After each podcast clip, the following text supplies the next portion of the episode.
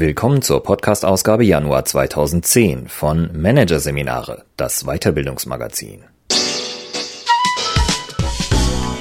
Dieser Podcast wird Ihnen präsentiert von Konkurrenzberater.de, systematische und professionelle Wettbewerbsanalyse für den Mittelstand. Der Konkurrenzberater hilft mit neuen Tools und systematischem Training für effektiveres Marketing und mehr Umsatz. Weitere Podcasts aus der aktuellen Ausgabe behandeln die Themen Moral im Management, Phrasen mit Perspektive und Mitarbeiterführung, die Rückkehr der Konsequenz. Doch zunächst Top Executive Coaching auf dem Gipfel der Macht von Svenja Gloger. Sie arbeiten mit DAX-Vorständen, mit Managern, die im Rampenlicht stehen und bleiben selber im Hintergrund.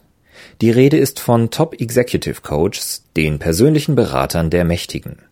Was zeichnet Ihre Arbeit aus? Wie und worin unterstützen Sie die Lenker und Leiter der Unternehmen?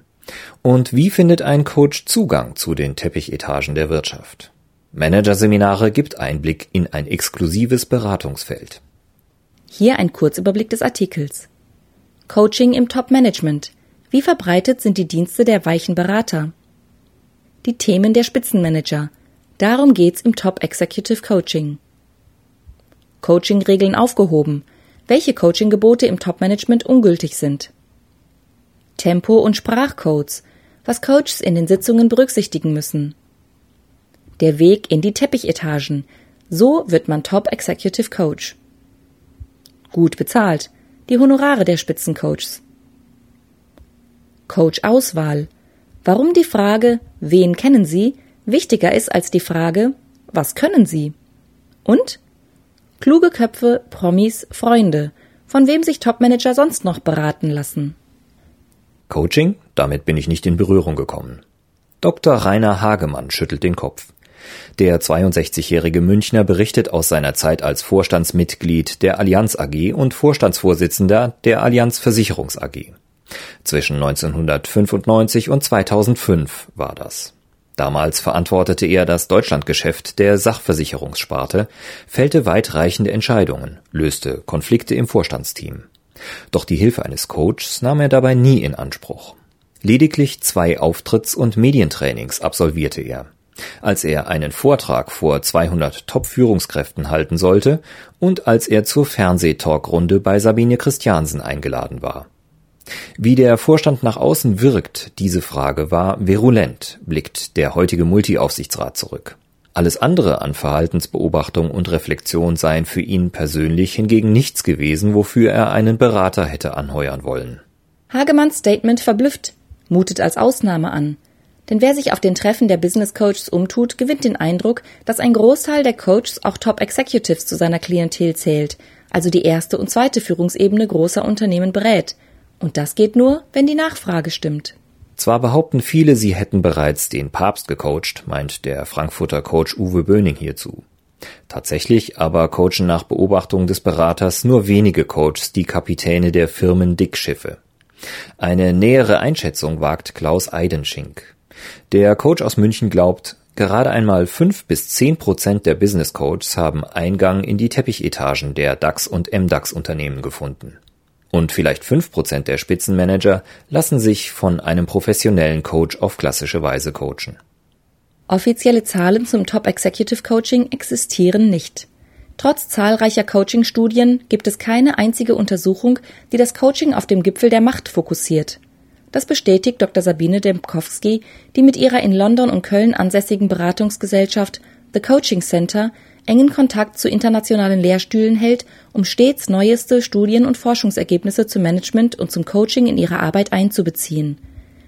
Dass der Markt nicht per Umfragen ausgeleuchtet wird, mag nicht zuletzt an einem Gebot liegen, das im Coaching oberste Priorität besitzt und im Top-Management-Coaching mit noch höherer Sensibilität gehandhabt wird als auf jedem anderen Coachingfeld.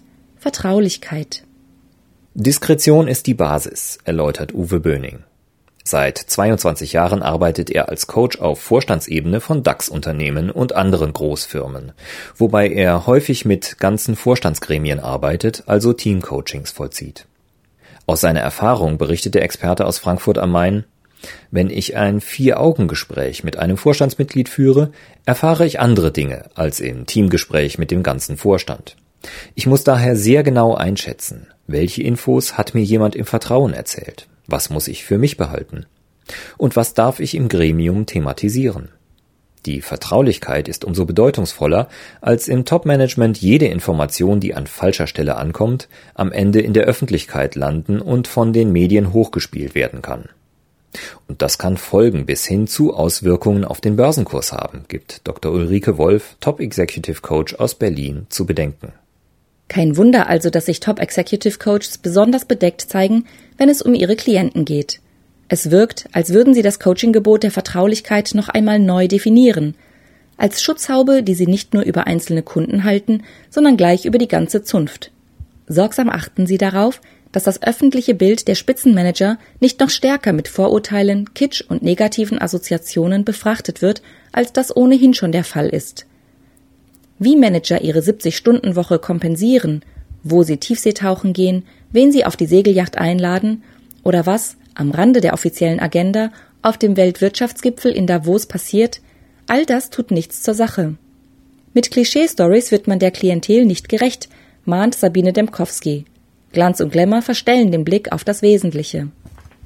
Was aber ist die Essenz, um die es im Coaching geht? Warum wenden sich Manager, die on top stehen und die alles erreicht haben, an einen Coach? Coaching-Pionier Dr. Wolfgang Loos antwortet schlicht, weil sie einen verständigen, neutralen Gesprächspartner suchen. Viele Top-Manager haben im Unternehmen niemanden mehr, dem sie vertrauen, sagt der Berater aus Darmstadt. Heute ist ein Vorstandsmitglied im Schnitt nicht länger als drei Jahre im Amt, dann wird er abgelöst. In diesen instabilen Systemen ist es nicht möglich, vernünftige Beziehungsbiotope aufzubauen. Somit haben Top-Manager in ihrem normalen Umfeld keinen, mit dem sie vertrauensvoll reden können. Den Part des Gesprächspartners übernehmen dann externe Berater. Aus seiner 18-jährigen Praxis als Top Executive Coach schildert Los, worum es in den Beratungen der Spitzenmanager geht. Ein Topmanager sucht den Coach nicht auf, weil er ein Problem hat, das er gelöst wissen will. Er braucht jemanden, mit dem er im Vorfeld von Entscheidungen Optionen prüfen und Handlungsstrukturen aufbauen kann. Mit ihren Sparringspartnern diskutieren Spitzenmanager die großen Steuerungs- und Strategiefragen, die das Leiten eines großen Unternehmens mit sich bringt. Los nennt sie die eigentlich unentscheidbaren Fragen. Beispiele Sollen wir das Unternehmen verlagern oder nicht? Sollen wir den anderen Konzern kaufen? Sollen wir der Empfehlung des Aufsichtsrats folgen? Unentscheidbar sind diese Fragen nicht nur, weil im Vorhinein nicht sicher abzusehen ist, was im Nachhinein besser gewesen wäre, sondern auch, weil sie, wie Ulrike Wolf hervorhebt, immer mit Wertekonflikten einhergehen. Unternehmerische Entscheidungen werden nie allen Seiten gerecht. Und sie stehen auch nicht immer im Einklang mit dem, was der Manager in Alleinverantwortung entschieden hätte. Die Berliner Beraterin sieht eine ihrer wesentlichen Aufgaben darin, den Klienten zu helfen, in Situationen widerstreitender Interessen nicht die Navigation zu verlieren. Wolf sagt, das geschieht zum Beispiel in einem intensiven Diskurs über die Person in der Vorstandsrolle und den Vorstand in der Person. Es geht darum, dass der Klient in Kontakt mit sich selbst bleibt, so Wolf, und das vor allem Kraft seiner Intuition. Zudem geht es darum, dass der Coach mit seiner Außenperspektive neue Wahlmöglichkeiten für eine Entscheidung schafft, wie Wolf es ausdrückt. Das ist der eigentliche Wert vom Top-Management-Coaching. Die Verbreiterung der inneren und äußeren Basis, auf der der Manager Entscheidungen trifft. Bei all dem steht stärker als im Mittelmanagement der Erfolg des Unternehmens im Vordergrund, ergänzt Uwe Böning. Persönliche Krisenthemen und Fragen des Managers, zum Beispiel wie gehe ich mit meinen Schuldgefühlen um, wenn durch mich 1500 Leute ihren Job verlieren? Werden zwar ebenfalls thematisiert, aber nur soweit sie mit dem Geschäft verankert sind, berichtet der Frankfurter Berater aus seiner Coaching-Praxis. Auch arbeiten die Sparringspartner der Topmanager stärker mit Empfehlungen als ihre Kollegen in den tiefer liegenden Konzernetagen. Beratung ohne Ratschlag und Hilfe zur Selbsthilfe. Diese Coaching-Regeln mögen im Mittelmanagement nahezu unantastbar sein Hoch oben in den Konzerntürmen gelten sie nicht mehr. In ihrer Rolle als Entscheider sind Topmanager gewohnt, dass andere ihnen Vorschläge unterbreiten, erklärt Böning. Daher erwarten sie auch vom Coach mehr als bloß die Rückmeldung von Beobachtungen. Die Manager suchen ein Add-on. Sie wollen wissen, was mache ich jetzt damit, sagt Böning. Wenn der Coach nur zurückfragt, was wollen Sie selbst, hat er verloren. Auf meist diskrete Art und Weise geben Spitzenmanager einem Coach, der nicht auf ihrer Welle liegt, zu verstehen, mit Ihnen komme ich nicht weiter. Die Sprachmuster, derer sich die hohen Bosse dabei bemächtigen, sind oft vergleichbar mit der Sprache des Adels in der alten Gesellschaft, zieht Böning eine Parallele. Topmanager drücken sich nicht plump und plakativ aus, sondern fein und verschlungen. Böning nennt ein Beispiel. Es heißt nicht, ich kann mit Ihnen nicht arbeiten, sondern darf ich Ihnen mal eine Frage stellen? Wie war Ihre Empfehlung gemeint? Diesen subtilen Stil müssen Coaches nicht nur dechiffrieren können, sondern auch selber beherrschen, etwa wenn sie Feedback geben. So Böning, das Feedback muss klar sein, aber dezent. Wer die Sprachcodes nicht kennt, wird schnell ausgemustert. Schwer hat es auch, wer als Top Executive Coach nicht dasselbe Tempo fährt wie seine Klienten. Bei einem Terminkalender, der den Managementalltag in 30 Minuten Sequenzen taktet, erwarten die Unternehmenslenker, dass auch im Coaching aufs Gas gedrückt wird. Nichts darf zu lange dauern. Der komplette Coaching-Prozess erstreckt sich zwar wie im Mittelmanagement auf circa drei bis sechs Sitzungen verteilt auf ein halbes Jahr. Doch jede Sitzung und jede einzelne Intervention muss mit Geschwindigkeit zu Ergebnissen führen. Wir bewegen uns leistungsmäßig auf dem Nürburgring, beschreibt Sabine Demkowski, wie sie das erlebt. Top Executives sind unglaublich schnell in ihren mentalen Prozessen. Sie bilden sehr schnell Verknüpfungen.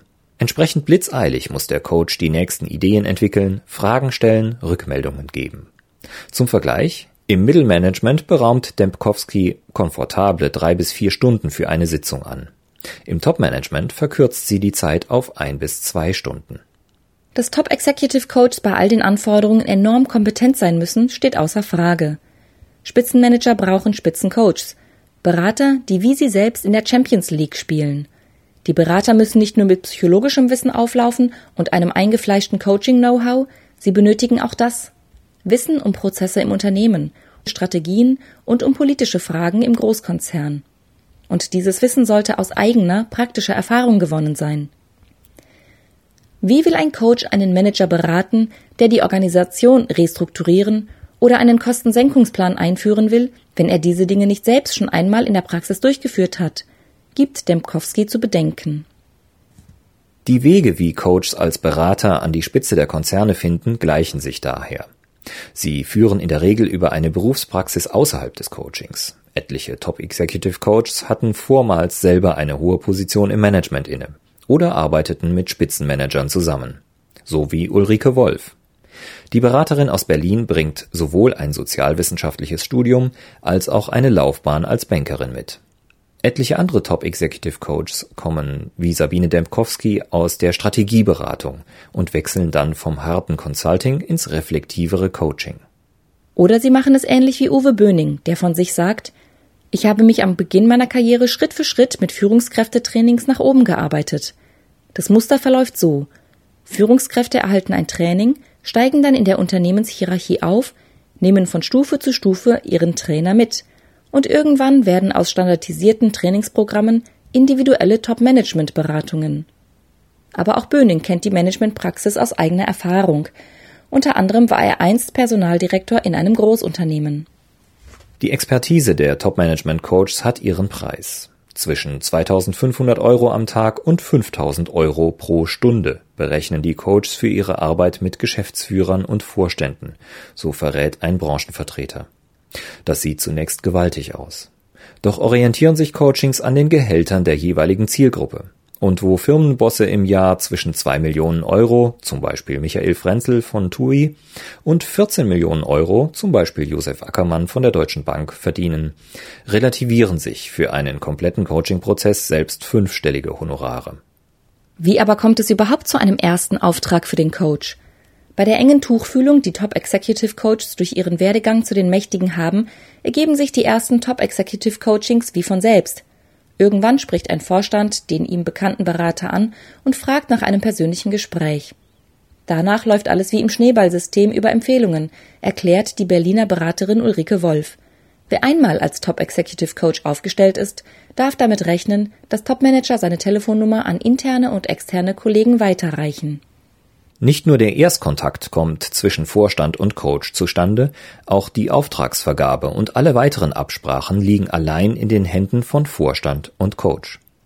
Das Top Executive Coaching läuft oft an der PE-Abteilung vorbei, bringt es Uwe Böning auf den Punkt. Die PE hat allenfalls eine postalische Funktion, in dem Sinne, dass sie nachträglich informiert wird. Top Executive Coaches sind somit in einer komfortablen Situation.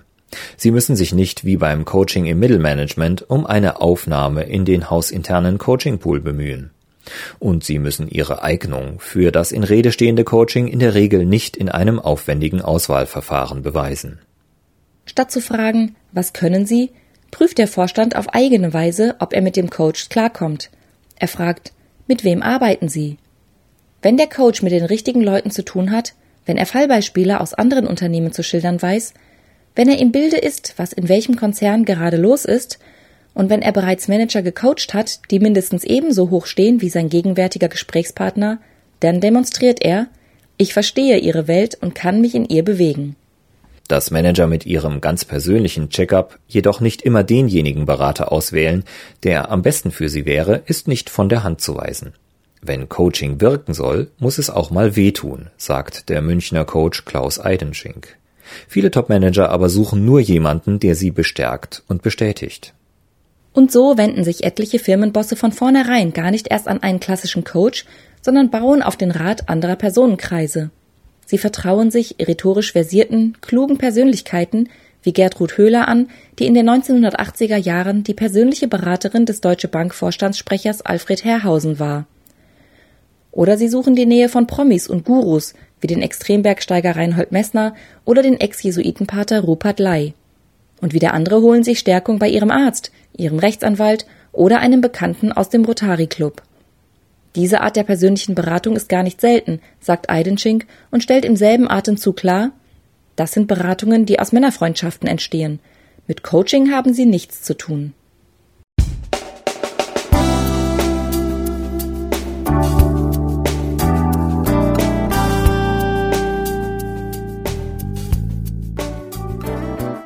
Sie hörten den Artikel Top Executive Coaching auf dem Gipfel der Macht von Svenja Gloger aus der Ausgabe Januar 2010 von Managerseminare, produziert von Voiceletter.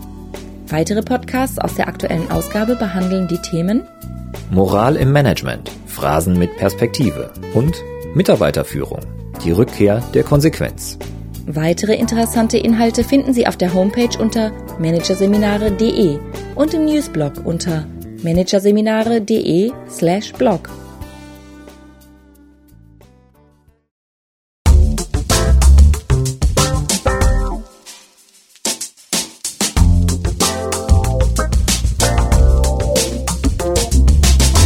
Das war der Podcast von Managerseminare, das Weiterbildungsmagazin.